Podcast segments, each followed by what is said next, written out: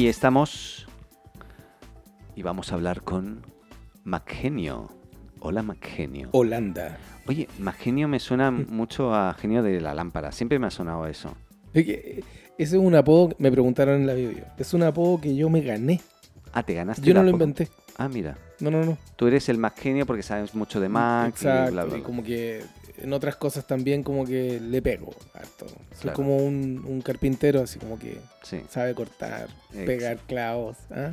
El serrucho entiendo. y un poco electricidad y, ¿ah? y gafitería. De todo un poco. De todo un Entonces poco. para algunas personas uno es como genial cuando sabe como distintas, tiene distintas habilidades. Eh, Macgenio. Hablemos de tecnología, ¿no? Que es lo Hablemos de tecnología, ese es mi tema. Sí, y bueno, esta semana han pasado no muchas cosas así interesantes que yo haya visto o leído. Lance, siempre pasan cosas. Siempre pasan cosas. Sí, el tema es qué hay detrás de esas cosas. Efectivamente. Y nada, no sé si hay algo que quieras sacar a colación, como se diría. A mí me gusta el tema de Steve Wozniak. Sí, este se señor. un titular, se mandó Sí, un titular. es que está así un poquito contra Facebook, pero a saco en realidad. ¿no? ¿Pero tú crees que está chalado? Dilo, dilo. Mira, yo considero que Steve se le fue un poquito la, la olla. Es posible que haya gente que en este momento me esté preparando un arsenal y, Que te estén y- esperando abajo así. y que me estén esperando y me quieran matar directamente, me quieran asesinar. Pero creo que a Steve, queriéndolo mucho porque conozco la historia, eh, he leído mucho sobre Steve, sobre todo la, la historia de Apple en general, desde sus inicios, etcétera, creo que se le fue un poquito. Y, mm, y bueno, está bien, el- es loable. eh, tú sabes a qué te metes un poco cuando estás en Facebook, de alguna Y sí. forma. Pero de repente dice, oye, es que creo que hasta que la aplicación de Facebook te escucha. Y es posible, es posible. Pero Todo sería, posible. sería muy raro, ¿no? Es como, es una acusación muy fuerte que, que bueno, habría que Yo no lo encontraría raro. ¿Tú no lo encontrarías raro? Sí. Ya, Historia hacia atrás. venga, rebobinemos. Voy, voy con, con temas de Facebook y que, y que hay problemas con la NSA y qué sé yo. Y al final que el, el- el más apoyador de todos estos temas de, de gubernamental y todo es Facebook. po. Entonces Sí. a mí siempre me ha parecido raro que la reina madre de las redes sociales, por ponerle un nombre, ¿no? Porque Sí, estamos sí. llenos de redes sociales. Ajá. Pero este es como la reina madre. Más encima que compró ah, los emprendimientos más eh, propensos a ser gigantescos y ahora es doblemente grande. Efectivamente. Bueno, tengo a alguien muy cercano, como te comentaba en off, que le pasó algo muy extraño. Entonces no me causa tanto ruido que el señor Wozniak esté como en picada contra O Facebook. sea, está claro que todos escuchan, eh, Google escucha, eh, Amazon, escu- o Amazon escucha a través de sus eh, dispositivos de Claro. escucha. En, en realidad, escuchan, tienen que escuchar. Lo que sorprendió es que eh, se diera a conocer, que yo no tenía ni idea ni me lo imaginaba, que había gente detrás escuchando realmente las conversaciones de, de, de todos estos dispositivos tipo Alexa. Bueno, Pero Alexa es sí, de sin ir más lejos, pues mira. Mm. Es como decirle, oye Siri, háblame. ¿Dijiste algo? ¿Me está escuchando? Sí, sí. Ah, lo- lo- No. Bueno, Lo impresionante sería que eh, eso se enviase. Una cosa es que te escuche y te interprete y, y- y interactúe en base a tu acción. Que yo entiendo que eso lo debería estar haciendo más o menos localmente y luego cuando necesite información la va a buscar fuera. Pero que toda la conversa de todo lo que dice se vaya a la nube, eso ya es otra cosa. Y yo parece creo que ser va y sí. vuelve. ¿ah? Parece ser que sí. Sí, yo creo que va y vuelve. Entonces Ya. el tema es que una amiga me dice, nos están escuchando y qué sé yo, y sale este tema, curiosamente, me, eh, tra- trajimos a la mesa el tema de Facebook. Y yo la quedé escuchando porque ella me dijo, yo hablé de algo que me quería comprar Sí. y luego cuando me metí a Facebook me salió un aviso de eso y yo ni siquiera lo había publicado ni nada. Yo lo hablé, lo comenté. Ya. Le dije, estáis loca. Le dije, ya, una... Dije, ya, mira, esta mujer de, está cerca de los 40. Claro, claro. claro. Dije, ya, empecé a sacar mis conclusiones. Sí, sí, sí, sí, la y- menopausia, todo eso. Sí, sí. Pero tú crees que... No, es, es broma eso. ¿eh? Eh, ¿Tú crees que... O sea, podríamos hacer una prueba, no ahora, porque en tiempo real no creo que Te funcione. prometo que lo voy a probar eh, toda esta semana. Probémoslo. Yo a mí me ha pasado una cosa ho- hoy, hoy, que me Cuenta, asusté. cuenta. Eh, entro a LinkedIn y me dice, eh, conecta o, o conoce más a tal persona eh, para tu reunión en LinkedIn. ¿eh? Que esto lo hace normalmente cuando tú tienes una agenda con él. Yo tengo que conectar mi agenda con. Y entonces, cuando es la primera vez que vas a tener una reunión con esa persona, te dice conócelo mejor y tal. Ujú. Y me sale eso y yo no recuerdo para nada tener una, una reunión con esa persona.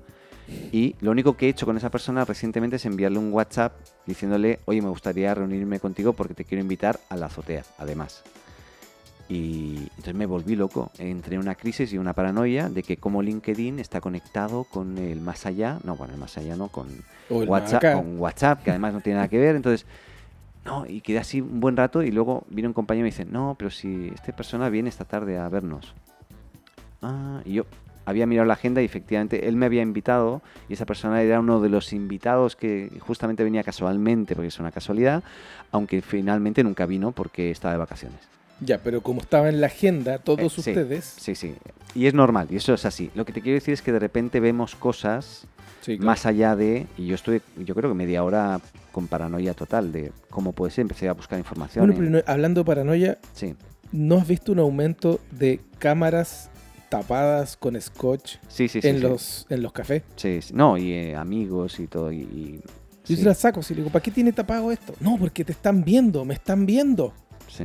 Pero ¿cómo te van a estar viendo? Le digo. O sea, eh, en, lo- en los cafés eh, o, o en lugares donde hay computa- eh, ordenadores o computadores este, de, de uso masivo, es posible que haya malware y sí, cosas. seguro. Y, Pero y en el sí que tuyo. Y eso sí que puede activar las cámaras, ¿vale? Pero en el tuyo es muy difícil. Ahora, hay gente que, que tú la ves y que tiene eso que se llaman, o son hackers entre comillas, ¿no? Que saben mucho de Los tecnología. lammers, lammers. Y esta gente como prueba tantas cosas, de repente tiene miedo de que se les quede alguna cosa por ahí abierta que no controlan y que... Entonces yo ahí le encuentro sentido. Yo al mío nunca le he puesto eso, además visualmente me molestaría mucho. Y si me están Sí, viendo, claro. mira, y si me No, están... pero ahora eh, el tema de tapar eso tiene ahora tiene hasta styling. Ya, sí, sí, lo he visto. Stickers Sí, sí, sí, y, pony y no sé, y cosas así. Entonces dije yo, yo sé que yo me detengo. Mm. Me detengo a hablar con la gente y le digo, oye, ¿te puedo hacer una pregunta ahora? Sí, ¿por qué tienes tapado, o sea, pegado justo donde está la cámara? Le dije, ¿cómo te van a ver? Es que no quiero que me vean. Entonces tú no haces videoconferencia por Skype o algo. Bueno, en la sacan, trabajo. hay unos que tienen como ventanita que se Sí, activa, cierra, se- abres y cierras. Y le dije, oye, mira, y les explico, así me doy la lata, estoy así 10, 15 minutos con alguien que no conozco, pero es porque me da lata, en verdad. Y le digo, mira, ¿sabes qué? Esto funciona así. Para que esto pueda pasar, alguien tiene que meterse al computador. De dos formas. Una, tú instalando un software o algo. Y dos, pasarle el computador a una persona que haga lo que tenga que hacer sin que tú te des cuenta. Y listo.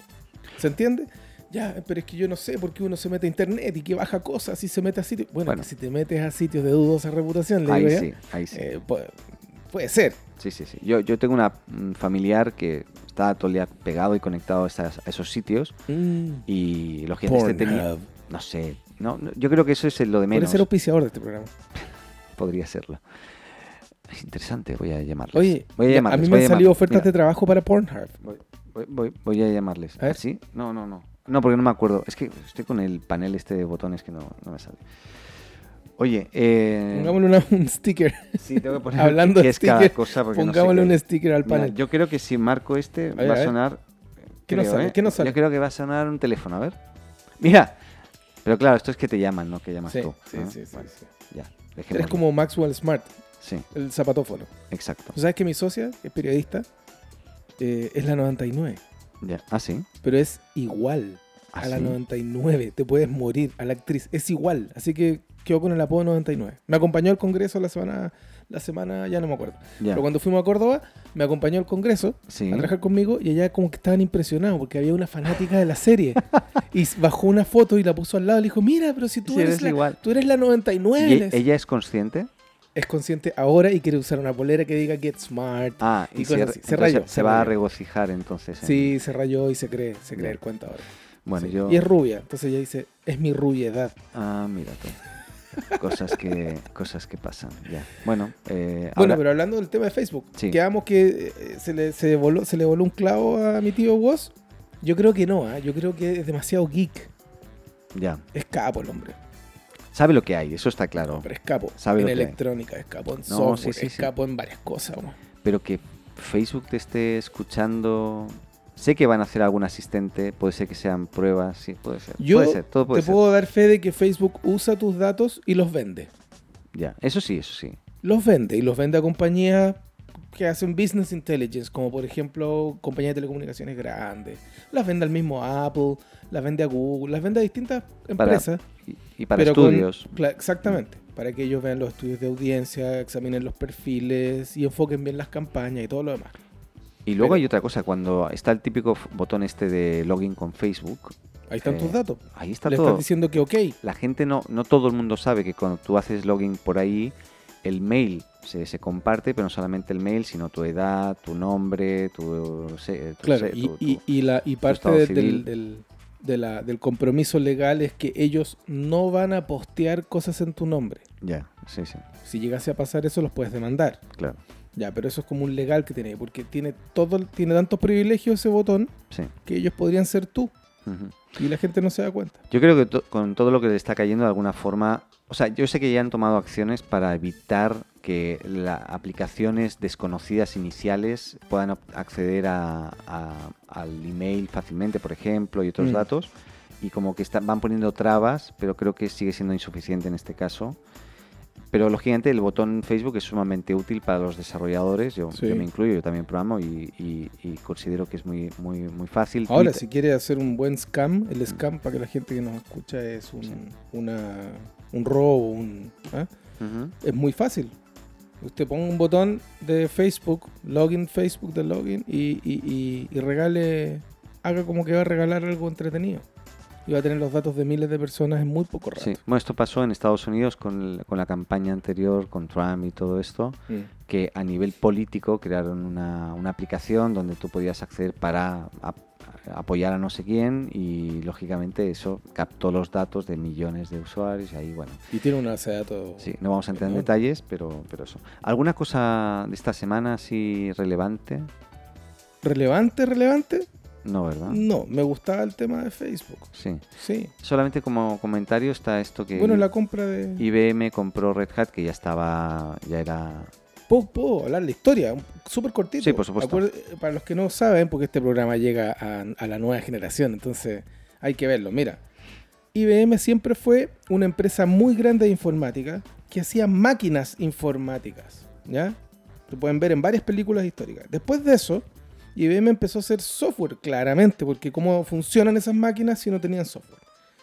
Y de un tiempo a esta parte, que es la época donde nosotros empezamos a jugar con la internet y después empezamos a jugar con, con la inteligencia artificial y de aquí, yo diría que hace unos 10 años atrás empezó a cambiar.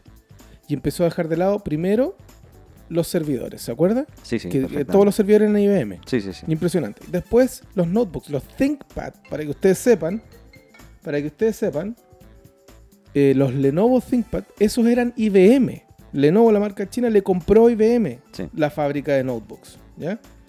Y la, la IBM se quedó como una empresa de desarrollo de software e inteligencia artificial, así Con- con denominada Watson. como tal, Con con, Watson. Watson.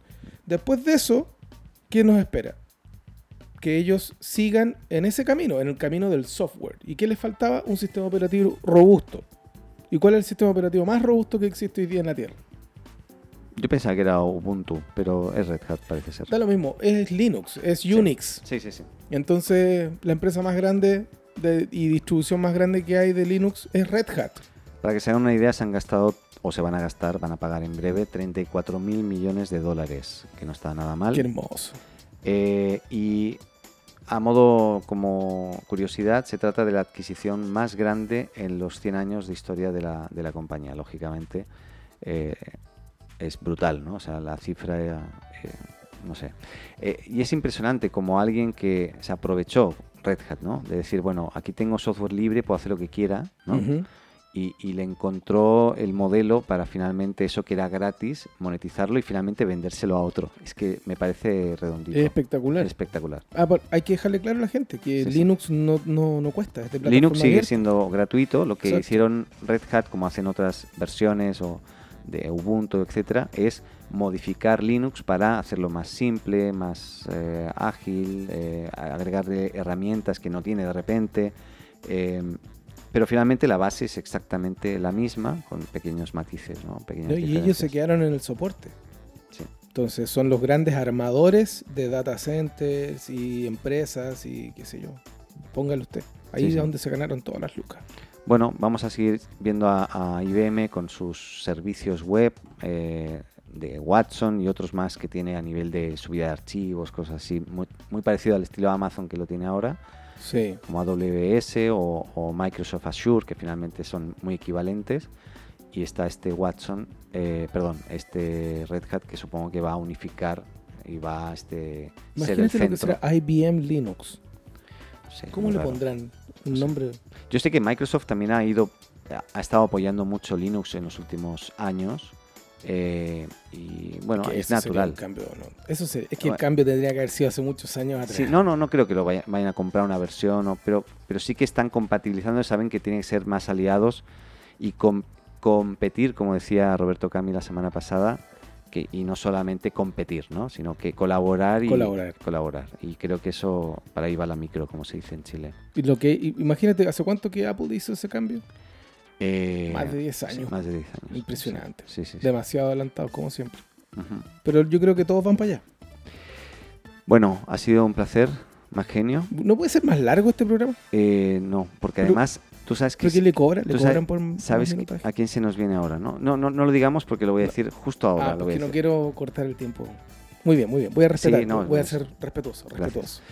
Eh, pero sí que se vienen cosas interesantes a modo informativo. Creo que próximamente, hagamos de empezar nosotros, pero ya estamos súper motivados el equipo y creo que vamos a hacer un programa todos juntos. va- Vamos a, Oye, necesitamos vamos a- feedback. a inventar. necesitamos feedback. Mándennos Por eh, favor, favor. mensajes, por favor. Sí, eh, ¿Qué quieren escuchar? ¿Qué quieren que yo hable? Yo le hago, le hago el contenido a medida. Vale. Ni un A- problema. Aparte de, de lo interesante de la semana, si hay algún tema interesante que quieran que profundicemos, aquí con más genio, venga, Aquí vamos a- y le damos. Perfecto. Muchas gracias, hasta la semana que viene. A la semana próxima. Ahora continuamos.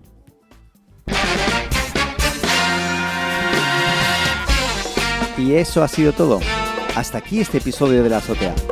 Muchas gracias por escucharnos y llegar hasta aquí. Y no lo olvides, si te gustó, suscríbete o síguenos en tu plataforma de podcast preferida y no olvides compartir y hacer tus comentarios en las redes. Te esperamos en un nuevo episodio de la azotea.